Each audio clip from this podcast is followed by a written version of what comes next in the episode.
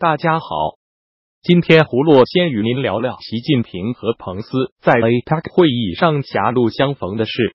十一月十七日，习近平上午在 APEC 工商领袖会议上发言时说：“中国推行‘一带一路’等政策，是为了与地区和世界共享经济发展的机遇。”他说：“不是有人所说的这样那样的所谓陷阱，而是中国同世界共享机遇。”共谋发展的阳光大道。紧接着习近平发言的美国副总统彭斯直截了当的批评中国在推行“一带一路”时设立了债务陷阱。美中两国领导人还在各自的发言中针锋相对的批评了对方的贸易政策。习近平不点名的批评美国的贸易政策，称走贸易保护主义、单边主义的老路，不仅解决不了问题，还加剧了世界经济的不确定。彭斯则在发言中点名批评中国的贸易政策，称中国设置的贸易壁垒史无前例，包括关税、盗用知识产权、强迫技术转让和不公平的补贴。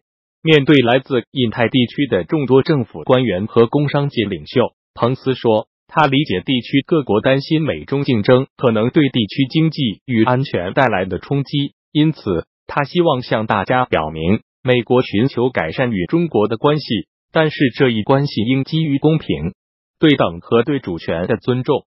他还说，一个自由与开放的印太地区符合各国的经济和安全利益。美国将继续坚守在南中国海的航行自由。胡卢对中美两国不断升级的冲突感到忧虑，但中国的确应该反省自己长期不公平的贸易政策，尽快做出改变。彭斯的强硬表态明显在为川普与习近平本月底的会晤铺路。接着，葫芦与您说说侨报董事长谢一宁被枪杀的事。总部设于洛杉矶近郊的中共官媒侨报办公楼内，十六日发生枪击命案。侨报员工向媒体证实，死者是侨报董事长谢一宁。枪杀谢一宁的嫌犯陈忠启为该报业务员，他已遭警方逮捕。警方在接到报案后，赶至事发地点，发现谢一鸣中弹倒在地上，当场身亡。现场发现枪手作案的枪支。警方表示，初步确定是职场纠纷引发的血案，死者和枪手是上下级关系。至于深层作案动机，还在调查中。谢一鸣一九六零年出生于广东，一九八二年毕业于中国人民大学新闻系，毕业后进入中国新闻社任记者。一九八七年外派美国担任中新社采访白宫记者。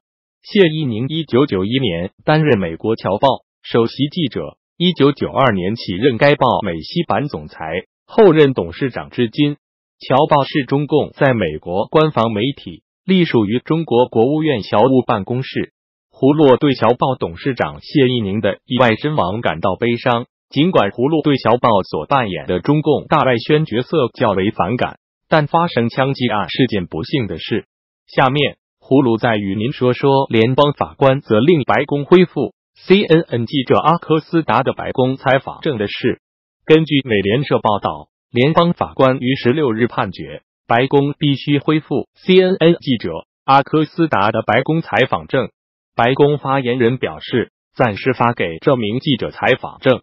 有线电视新闻网 CNN。十三日向位于华盛顿的联邦地方法院提告，指控白宫违反宪法第一修正案所保障的言论自由，也违背受宪法正当法律程序条款所保护的公平对待。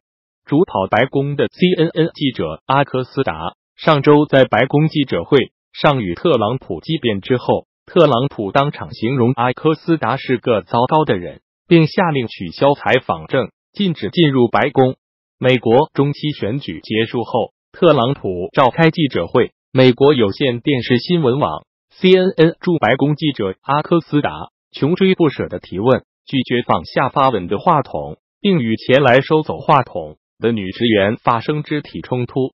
随后，桑德斯发表声明，宣布白宫取消阿科斯达的记者通行证。记者阿科斯达发布推特称：“我刚刚被禁止进入白宫了。”特勤局告诉我，我现在不能进入白宫会场参加八点的新闻发布会。胡卢对此消息感到高兴。美国的强大并不在于它的科技和军事，而在于它有分权制衡的宪政制度。如果此事发生在中国，小记者恐怕不会再看到第二天的太阳了。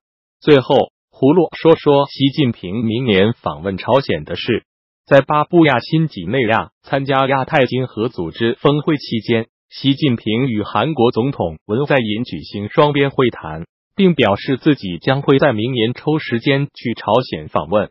韩国总统府发言人，在中韩两国首脑会晤之后透露，习近平在会晤中还许诺，中国将继续在朝鲜半岛和平进程中扮演建设性的角色。目前正值朝鲜和美国之间就去核化展开的谈判陷入僵局之际。今年六月，在历史性的美朝领导人峰会上，金正恩和特朗普一致同意将共同为朝鲜半岛无核化和持久和平做出努力。不过，双方之间的谈判至今未能取得突破性的成果。上一次中国最高领导人访问还是在二零零五年，当时的国家主席胡锦涛。对平壤进行了正式友好访问。二零零八年，习近平曾经以国家副主席的身份访问过朝鲜。尽管对朝鲜的国际制裁仍在执行，但中国仍然是平壤唯一的大国盟友，也是这个陷于孤立中的国家经济所依赖的重要生命线。中方尚未对习近平访朝计划做出正面的表态。不过，习近平在与文在寅会谈中还强调。中国和韩国应该在推进半岛无核化和制定和平机制的进程中加强沟通与协调合作。胡卢对习近平明年的访朝感到不安。朝鲜是一个世袭制流氓国家，金正恩是个反人类的罪犯。习近平与这种国家和流氓打得火热，可谓人以类聚，物以群分。好了，今天胡洛就与您聊到这里，明天见。